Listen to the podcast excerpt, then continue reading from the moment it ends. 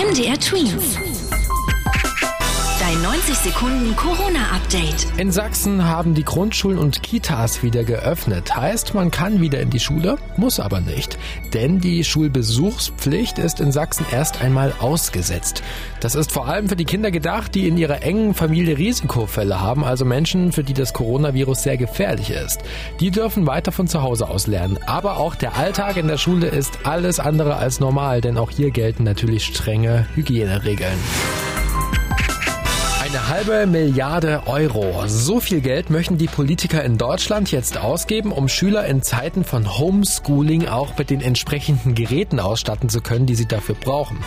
Das Geld bekommen aber nicht die Eltern, dass sie die Laptops und Tablets kaufen können, sondern die Schulen. Die schaffen dann die Computer an und verleihen sie an die Kids, die zu Hause nicht die technischen Möglichkeiten haben und sich die auch nicht leisten können.